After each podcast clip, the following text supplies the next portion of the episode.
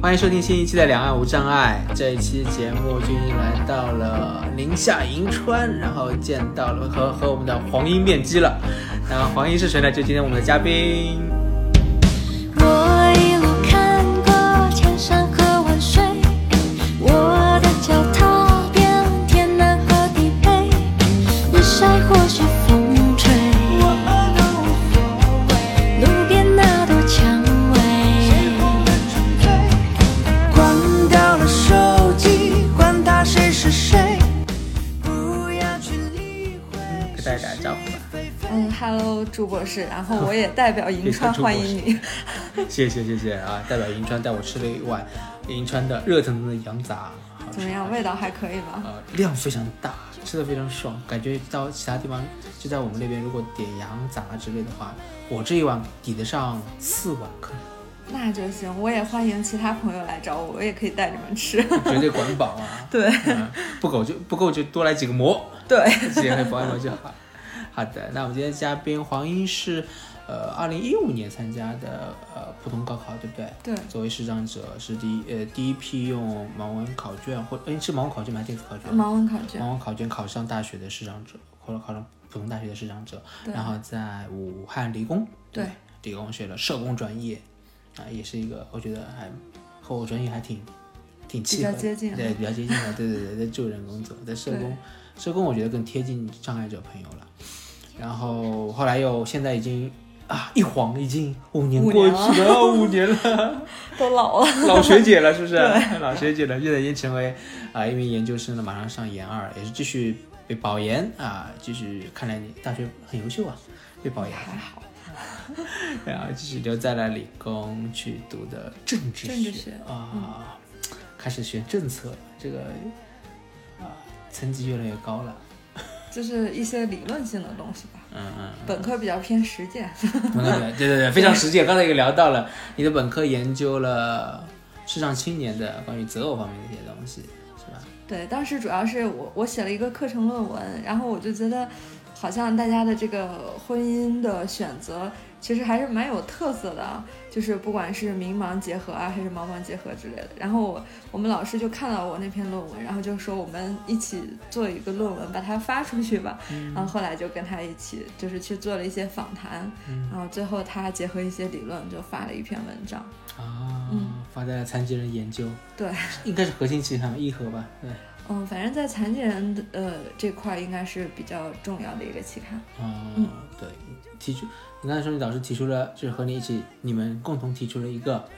什么饭圈理论，对，它是那个圈 子结构的圈理子结论，构啊然后圈子结构呃又又提出了来了一个过日子的模式，啊就是主要就是说，其实大家还是更偏向于，嗯，跟自己同一个圈子里面去寻找另一半吧。就比如说盲生，他可能更愿意找一个，呃，和自己一样视力状况的，或者是低视力这样的，觉得可能会更有嗯共同话题一点。然后还有一种就是大家可能会考虑，就是我会找一个呃视力状况比我好一些的，然后就更便于我们的生活嘛。所以我们老师就总结出来一个过日子的模式，就用这两个理论来分析了这个状况。嗯，那你们你们你和你老师怎么看？就是呃，我们更其实。也好像是从现状去调查出来，好像大家更愿意呃找圈子里的嘛，对不对，对？相似情况。但你是怎么理解？就是到底是找圈子外的、圈子里的哪个更好一些？因为我们之上我上一期之前几期跟那个王璇也聊嘛，那找成长者到底，因为有有有一些，比如说我们的家长会认为，哎，你就要找一个能够照顾你的啊之类的，不希望我们找圈里的，好像有一种选择上的一种纠结。你怎么看这个问题？哎，我是觉得不应该受太大的限制吧。我觉得就是之前聊的比较多的，就是大家为什么想找圈子里的人，可能就是觉得别人不理解我们，然后聊不到一块儿。所以我觉得其实可能还是跟社会对视障人士的认知有关吧。那如果刻板印象或者是偏见减少了，我们可能也就不存在圈子圈外的问题了。 嗯，这个牵涉的边界，如果对不是彼此能了解的话，就可以让圈子的边界更模糊一些。嗯嗯嗯嗯。所以你个人是其实蛮开放的，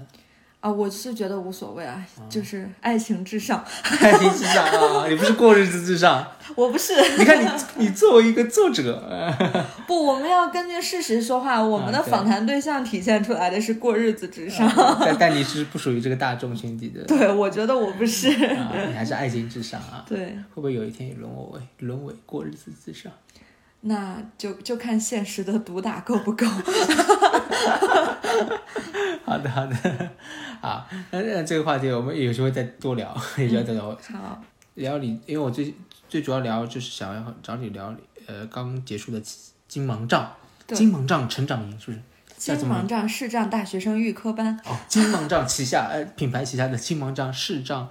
预科班，大学生预科班，对大学生视障预科班，对对不对？这这次活动搞得很大呀，在上海搞，然后好像很多媒体跟进是吧？报道挺多的。是的，有那个新华社啊，然后老三新华上海啊、界面新闻什么的，有几个大媒体一直跟着。嗯嗯嗯，就是一呃，其实是我们主一加一这边嘛，对吧？所以说对呃，主要主要筹备的一个训练营啊、面对的是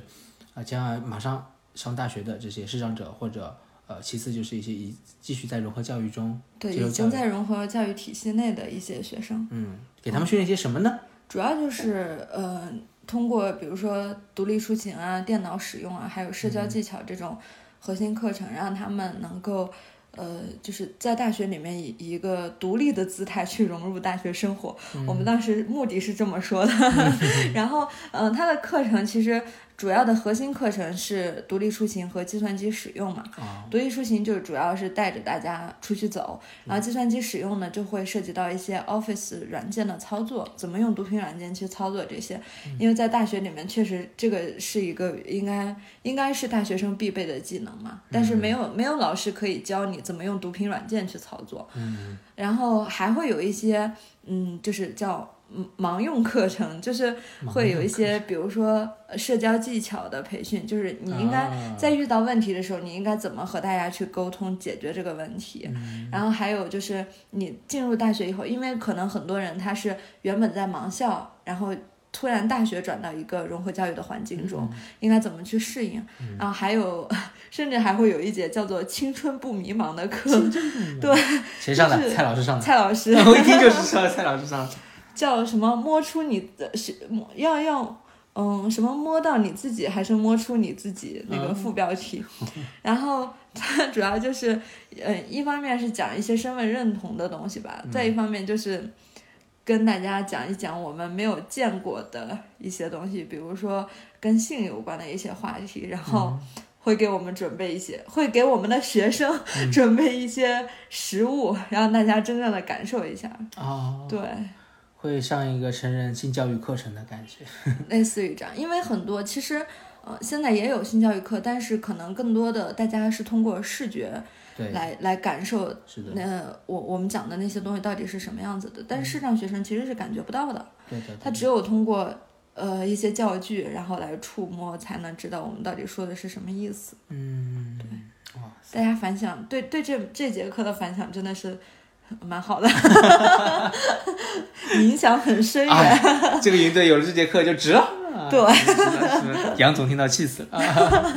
我带着你们进门中出去走才是最值的。对对对对对，嗯嗯，出好多就是，呃，杨总经常说嘛，说因为他们是分就是奇葩营和那个预科班，哦，在金芒这样的对，金盲杖是有两这个个品牌下面啊训练嗯有两个训营，啊练营，现在发展出来两个训练营的模式，一对个是对预科对班，嗯一个个是奇葩奇营葩营，，奇嗯葩营主要就是专门的独立出行训练营，嗯那就它会设置各种各样的场景让你去独立出行，嗯然后预科班呢是包含了独立出行，但是还会有一些别的，就比如说刚刚提到的，还有一些通识课程，啊，生活类的，对，有一些什么，我们这次还有一个国际形势的课程。哇哦，就是呃和大学可以接轨的一些课程，嗯，然后所以就有好多人报预科班，都是听说哦预科班可以学独立出行，所以我就去吧，嗯就是会把这两个营搞混，嗯所以独立出行其实还是一个特别特别重要的课程。是是，嗯，那那你其实是当年的奇葩营的，对不对？对奇葩我是第一营届奇葩营奇葩的营学 员，所以这一次也就升级为，哎，过去了这么多久，然后经过了千锤百炼、 社会的磨练啊，各种马拉马路呃那个车轮的压榨， 成为了一位老司机啊，然后这次是来带新手的一位，呃，现因为这这次的预科班，我们黄英也成为了一位呃独立出行的导师，对吧？嗯对，那除了除了我们的 C 位杨清风杨总之外，就是你了。嗯，独立出行就是我和杨总。 对，感觉怎么样？我就其实很好奇，你作为呃升格后，我其实很好奇啊，当你在一个教学的位置的时候，你会不会再一次地对独立出行这件事情有个新新的提升的认识和技能上会有一些新的嗯部分？因为可能自己我们以前呃作为学生的时候可能学到了一些，然后自己去练习了，但是这次是让你去教了，你是不是会就会好像也会有一个层次的变化？我猜了，对，我觉得一方面是心理的，呃，就是心理的那种恐惧感或者说无助感就会更少一些，因为我会想，我要带那么多学生，我自己要是紧张的话，那他们会更紧张，所以我必须要自己先克服这种，嗯、出出门的这种恐惧感、恐慌感吧。然后再去带他们。其实就算我走了那么久，但是我我觉得我平时一个人走的时候还是会有一点点紧张。嗯，我也会啊，但是在这一次的话，我就会尽量的去嗯克服这种情况。啊，还有一个就是我们会在嗯去开课之前去踩点，然后去总结。就是去规划我们这个课程中会讲一些什么，然后这个过程中其实可以反思自己平时在独立出行中到底运呃运用了什么样的技巧。就我记得比较清楚的是，清风老师说要让我们带着大家去练一个回声的练习，就是你快走到一堵墙的时候，你可能盲杖还没有碰到它，但是你就可以通过感官来感觉到它，或者通过声音的反馈来感觉到前面有一堵墙。我之前是有这种感觉的，但是我没有，就是从来没有真的把它当做一个能用的东西来。啊，对，然后这次嗯、就跟他们聊到要要要在独立出行的课程中讲一些什么的时候，就突然发现哦，这个原来也可以作为一个参考。然后还有就是我们在商场不是要嗯坐扶梯嘛那种。呃，就是就是像楼梯一样的那种扶梯，然后你就需要判断它到底是往上走的还是往下走的，那它到底是呃，嗯就因为它它方向如果跟你的相反的话，你是不能坐的，你坐上去是很危险的。然后就呃，就发现这个东西其实也可以通过它扶手的方向啊等等等等来判断，并不是说你坐扶梯就必须得找个人带着你，嗯，就是会有很多技巧上的反思吧。嗯，我觉得这个反思，呃，蛮蛮重要的，就是可能自己平时会有一些呃，可能就自己就有些生成错列，但是没有给它命名，对对对，哎，没有给它识别，但是就自自己有感觉。但是是如果有一些理论，哎，哦，原来我用的是这个技术，原来我自用的是这个技术之类的，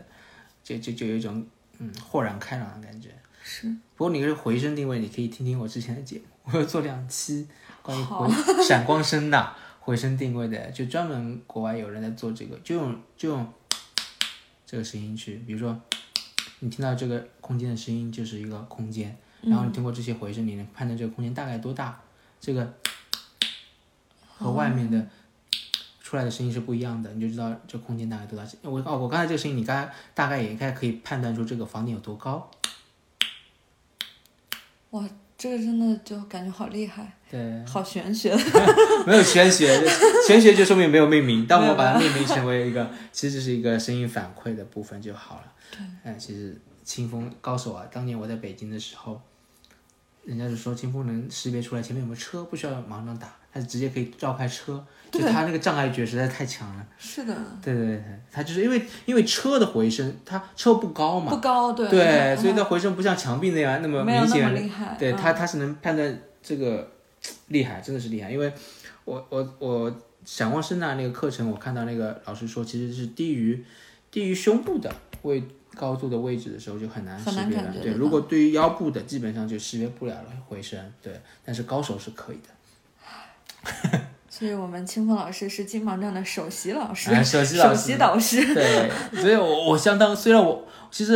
呃我直到现在我还觉得我也很想去参加金盲杖，然后奇葩营啊或者什么，因为因为就像就像你说的，其实有些东西我经常用，我我我走的也我觉得自认为还可以，但是有些东西如果能听通过这个营队来整理一个导师来整理你用了哪些，然后哪些部分哎帮你看看，也可以哪些可以增强，我觉得这个就也会很大收获。是的，是的，另外一方面，我也觉得，哎，我一直自认为我是金盲杖第零期，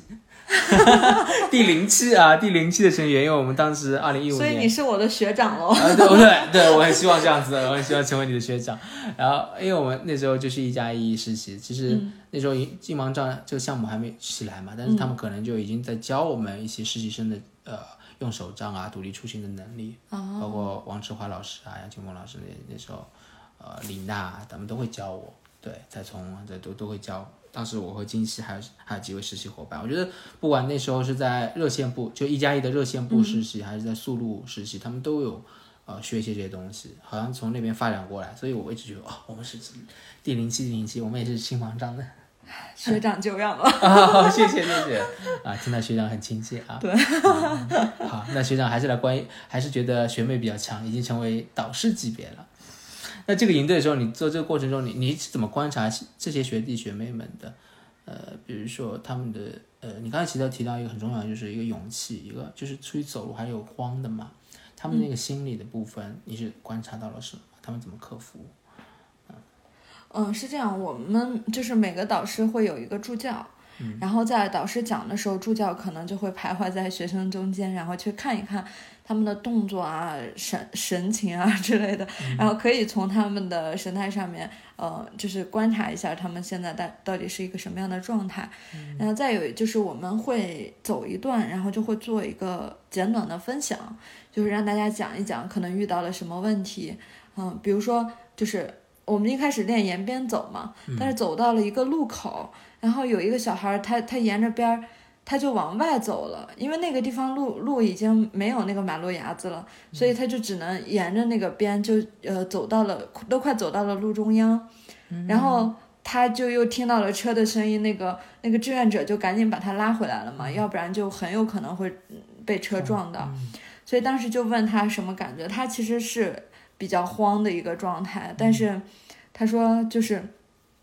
还是感觉那么多人都在一块儿吧，因为最开始大家是一个队伍带出去的嘛，然后感感觉那么多人都在一起，就是叮叮当当忙这样敲着，其实就会给他一种 心理安慰，就是大家都在后面，其实他他就不会那么特别担心。嗯嗯嗯，集体出行的那种对，安全集体感出行就会有。然后还有就是我们在呃商场通关的时候，就是让他们在商场去完成任务的时候，我清风老师的那一组有一个学生。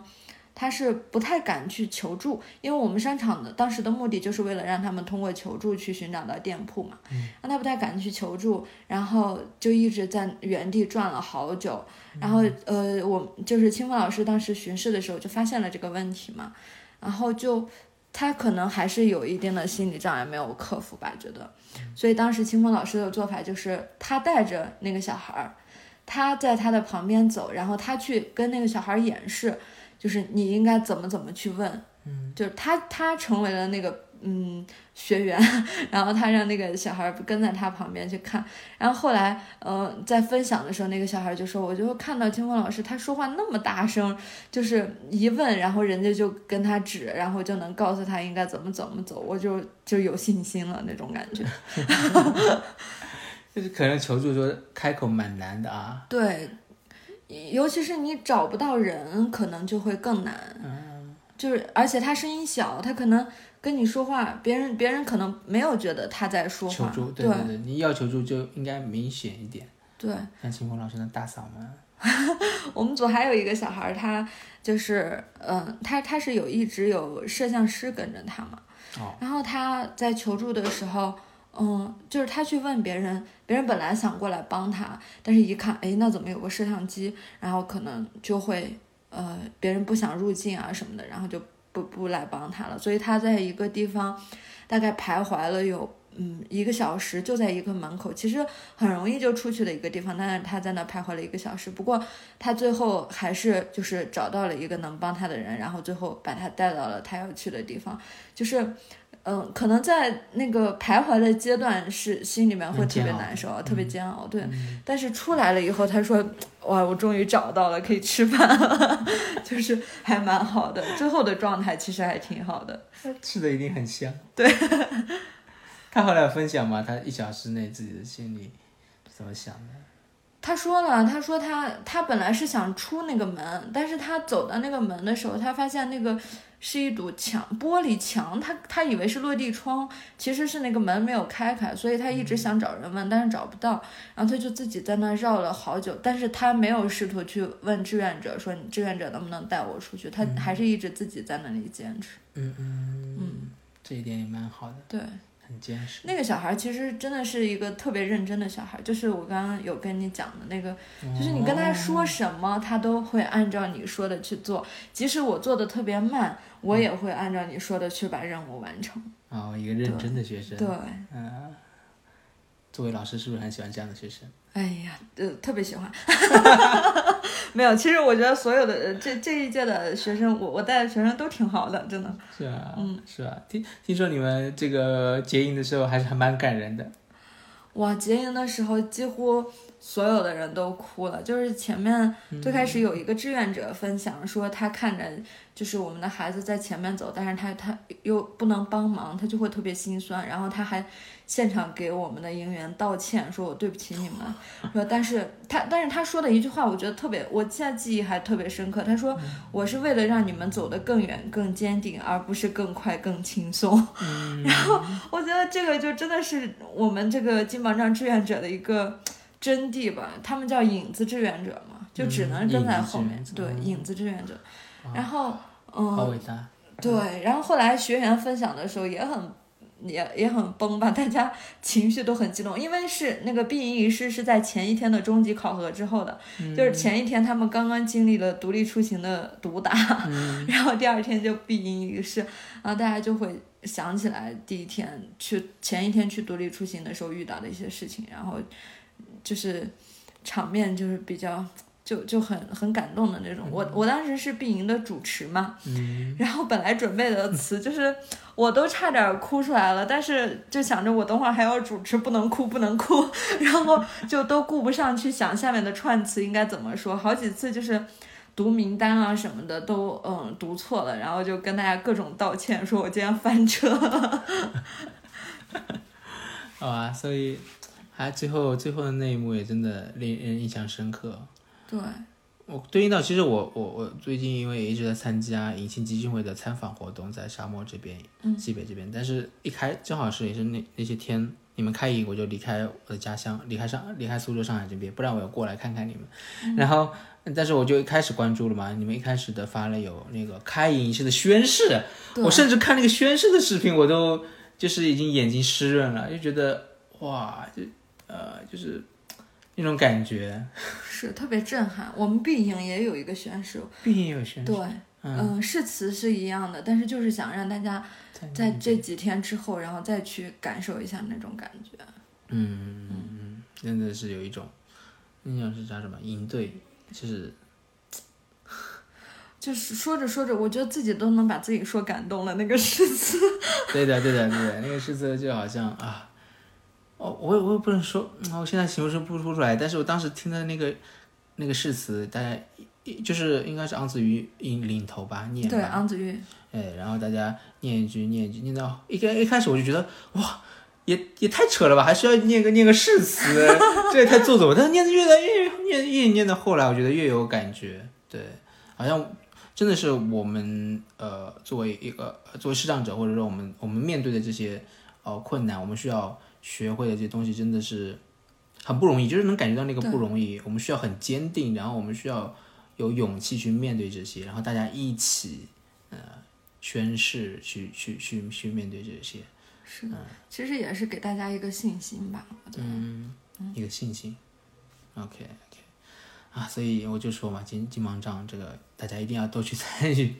欢迎报名。对对对，像呃我觉得这次反正越搞越好嘛，我觉得印象又越来越大，今后可能会越来越多的报名的机会了。呃，现在现在那个声波 FM 的公众号已经改名叫“金盲金盲杖杖自立立生活”，生活，对，金盲杖自立生活啊，大家可以关注。如果还没有关注的话，因为我最近和其他朋友聊到，诶，有人人不知道这个，还是有人不知居道、然还有人不知道。对对对对对，有人可能不知道，但是我们就多关注一下金盲杖自立生活，然后这个营队出来，呃，这个这个营队的呃招募信息应该也就会嗯都有。在公众号上发布。哎，那你们我我其实也觉得很好玩的事，就是大家一起出行也好，或一起生活呀，都很有趣了。我觉得，嗯，对我这种没上过盲校的，对你可能不会觉得什么。 但是比如说他们一起这样营队，晚上大家一起的，就是平时的吃饭的互动啊，比如说或者房间串房间的互动啊，这样有有什么好玩的这种呃花絮分享一下吗？哇，我们课程安排比较满，哎 哦，就是基本上每天上完课都已经晚上十点多了，嗯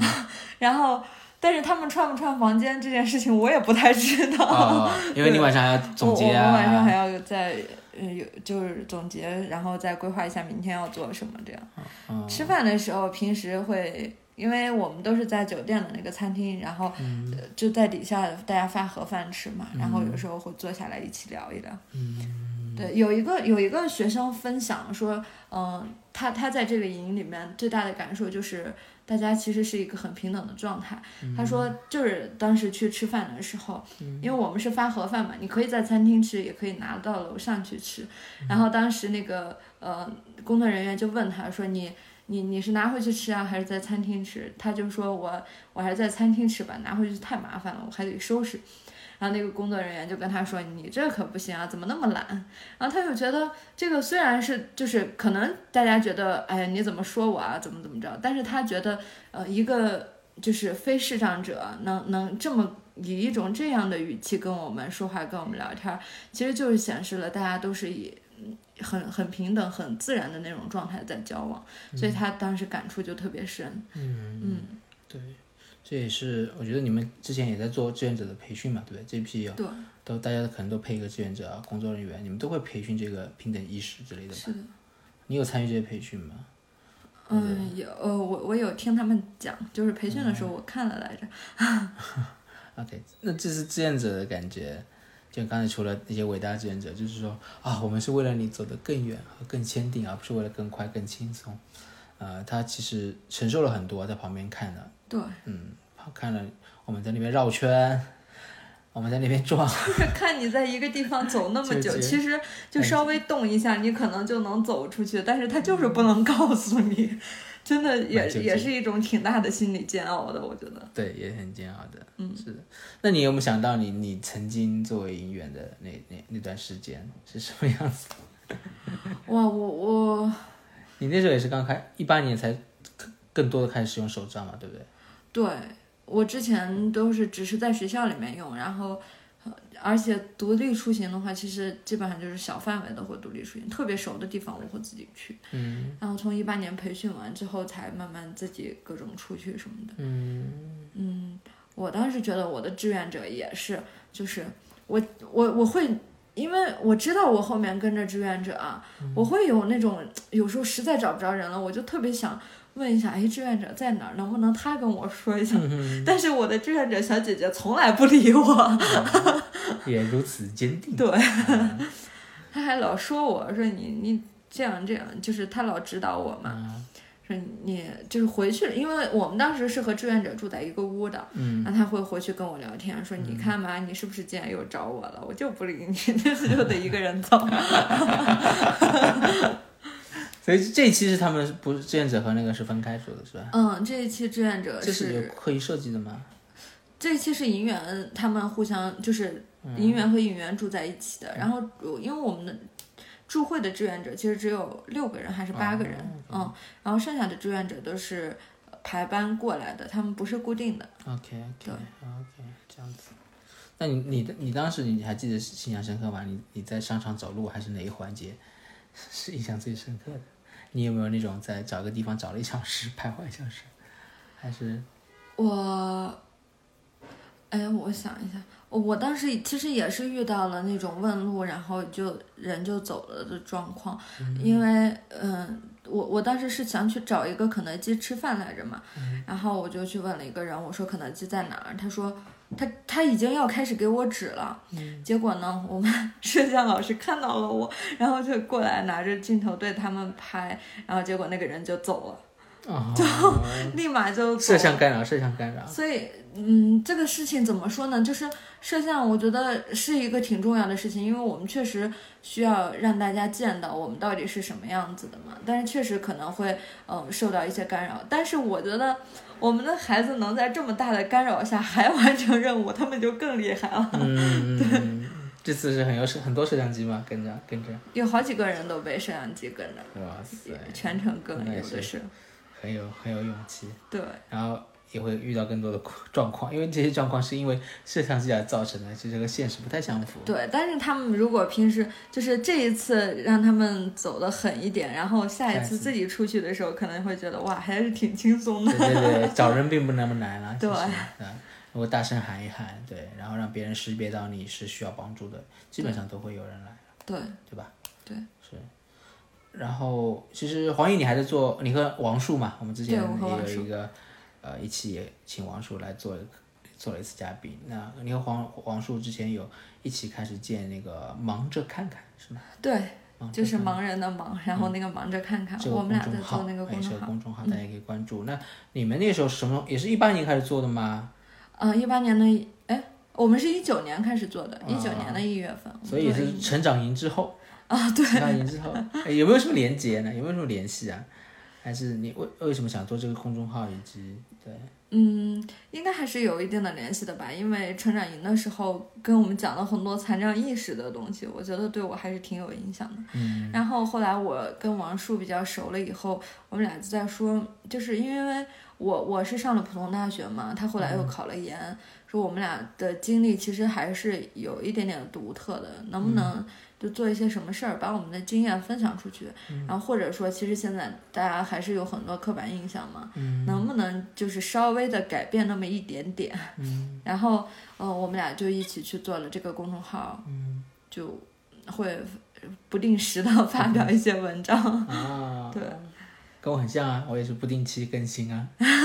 两岸无障碍不停更那个，而且其实那也是因为，呃，接受到第零期请八音的奇葩音的训练之后， 才会吸收到一些意识的方，就是你说的残障意识啊，或者残障、嗯呃理念的一些东西，就是自己接收到、受益到，然后想传播出去。对，那你们也是这样对吧？啊对，而且你们分享，我看过一些文章，基本上比如说分享你大学里和舍友的一些东西啊，而且的对我们其实好多基本上都是以故事分享为对对主。对对对对，以以以人与人之间发生的故事分享。对，啊，我看看我以后要不要投稿一篇，欢迎欢迎把我欢迎。过去和大学里和其他人的啊互虽动。然虽然我们没有稿费，但是特别欢迎 你们。郭老师，现在郭老师也加入了。郭师，老师加入我们的团队啊了，和我们一起做。我们的郭万成对啊，他对，啊我要解释一下，我们的王树就是公众号里面的富贵姐姐。啊富贵姐 姐，对，他为什么叫富贵他他原来的网名叫王富贵嘛，啊然后后来就一直用。 ？OK 嗯 OK，蛮有趣的。那你们你们公众号现在关注量大概多少？我们现在是一千五百多吧，还不到一千六。其实关注度也不是特别高，我觉得。那会不会因为呃这个公众号你们学校有些不认识的人认识你，然后和你产生更多的连接这样子的故事？ 嗯，会有。我有一个，嗯应该是我现在学校的学弟吧，嗯他是通过我的公众号找的我。他是一个脑瘫的学生，嗯然后他就是感觉比较迷茫嘛。他当时找我的时候，他上大二，嗯然后他就觉得，哎呀，我应该怎么办呀？觉得生活没有希望了，他觉得没有努力的方向那种感觉。嗯然后他就，我们也是，我因为我会在学校做一些演讲什么的，他可能看到了，然后又加了，就是关注了我们的公众号，后来又留言让我加他好友。嗯然后我就去加了他，就跟他聊天，就是帮他解决他的困惑嘛。嗯但是后来我发现，因为我可能对视力障碍这块儿比较熟，但是对嗯脑瘫这个领域我我不是特别了解，嗯所以后来我就又给他介绍了其他的相关的朋友，然后去帮他。他最后给我的反馈还是挺好的，嗯，也是真正通过这样子传播能帮到具体的人。对，对，其实这样子，我觉得我我我的那个两岸结构障碍也是这样，通过搬到具体人得到这样反馈，有时候就是不定期更新嘛，越越来越不更新，但是有人反馈的时候，就又有那个激情去把这个事情是真的，做是的，是这样。对啊，就你没有稿费，我这个也根本就也没有，我也没有稿费给你嘉宾费。评拆了了评了， 一定要给我投稿。哎呀，哎呀，我自己挖坑了。 天哪对对对，但是大家的反馈好像就是一个很很大的一个激励，对我们来说是一个奖励的部分。是的，有一个小孩儿，呃，就是学妹吧，她看到我们的呃那个文章之后，她后来跟我聊天，她说我原来就是觉得在普通学校里面可能真的很难，我们需要克服很多很多的问题，但是看了你们的分享以后，我觉得其实好多事情是有办法去解决的。嗯，所以当时就觉得哇，我们还是挺有价值的。嗯，给人一种希望感。对，嗯，我们也是在呃努力的经历的生活，这种这种这种可能也是一种姿态吧，给别人看到。然后如果能呃遇同样遇到很多困难的，看到看看到我们。在解决我们的问题，他们也会觉得，哎，对他们来说这个问题是简直无法解决，但是我们能解决，他们就会觉得可能在他们生活中这些问题也不是问题了，也是的，是的，也该获得一些力量。嗯，好啊，所以，总之我觉得我们走出去，让别人看见，就是在做一种自倡导。对，啊，这次来，呃，西北也是这样，就是我这次参加的活动，其实也是和大部分哦，就是公益圈的人嘛，基本上和有很多人虽然是也是都是公益圈，但没有接触过残障领域的，嗯基本上、他们很多是做自然保护啊之类的。嗯也是这个营队之后，哎，最后的一次分享也是他们也是从从看到我，然后看到更多残障议题，然后开始思考，我觉得这样很棒啊！突然觉得这次参访更有意义了， 只是来到银所川以就欢是迎你多来西 北。对对对，我一定要再来，因为这次来啊，比如说银川，你说的你们那个同学叫什么？马马金良马金良梁哥梁哥对，对啊，在在酒吧有唱一些民谣嘛，对，对啊，唱的很棒。下次一定要来听。啊现在还在直播，而且是 吧？对，他们在快手直播叫俗乐队，俗乐队哪个俗嗯，就是很俗的很俗的那个俗。啊？都是视障者吗？嗯，两个视障者就是，呃，马他金良和们哦谁？百百文豹马文豹，OK，豹子，他他他们一个弹吉他，然后一个敲那个香鼓吧，应该是，然后一嗯木起香唱。对，哦，好啊，觉得错过了，昨天晚上我就应该去的，错过了，错过了，下次一定要再来。下次一定要因为来西北，啊特别是来银川听民谣就，哎，只来过一半，因为我已经一半吃了羊 杂，羊杂，还有羊肉泡馍哎是羊吧？肉泡馍。好的好的，啊、下下次再来咯，下次我们也可以在，希望也在其他地方能更多的见到你，然后有机会来这边的话再来找你咯，没问题啊，带我去听听歌。那太好了。好，嗯好，而且今天呃，今天我们是在哪里见面？我们今天是在，在这个这个一个一个一个你的老同学吗？我的同学，对，嗯，刘老板这边啊，所以也是感谢刘老板提供录音场地， 呃，然后我和刘老板交流一下吉他啊，希望刘老板今后能够也上我们节目来表演一下吉他之类的。好，最后你有想想说的吗？嗯，我就是欢迎大家都来银 川吧，就我可以带你们到处玩，你确定嗯吗？真的啊，真的啊，就是你确定你盲带啊、瞎带，对啊，傻蛋，真的吗？ 你敢跟我走，我就敢带 你走。哇啊靠！不愧是金王杖的出行导师啊，大家一定要来体验一下，导师带着你玩转玩这转是银川的感觉。 VIP 待遇，好吗？ VIP 待遇。好的，谢谢，好，谢谢王英，那我们这期的节目到这里了，谢谢朱老板，拜拜。拜拜。好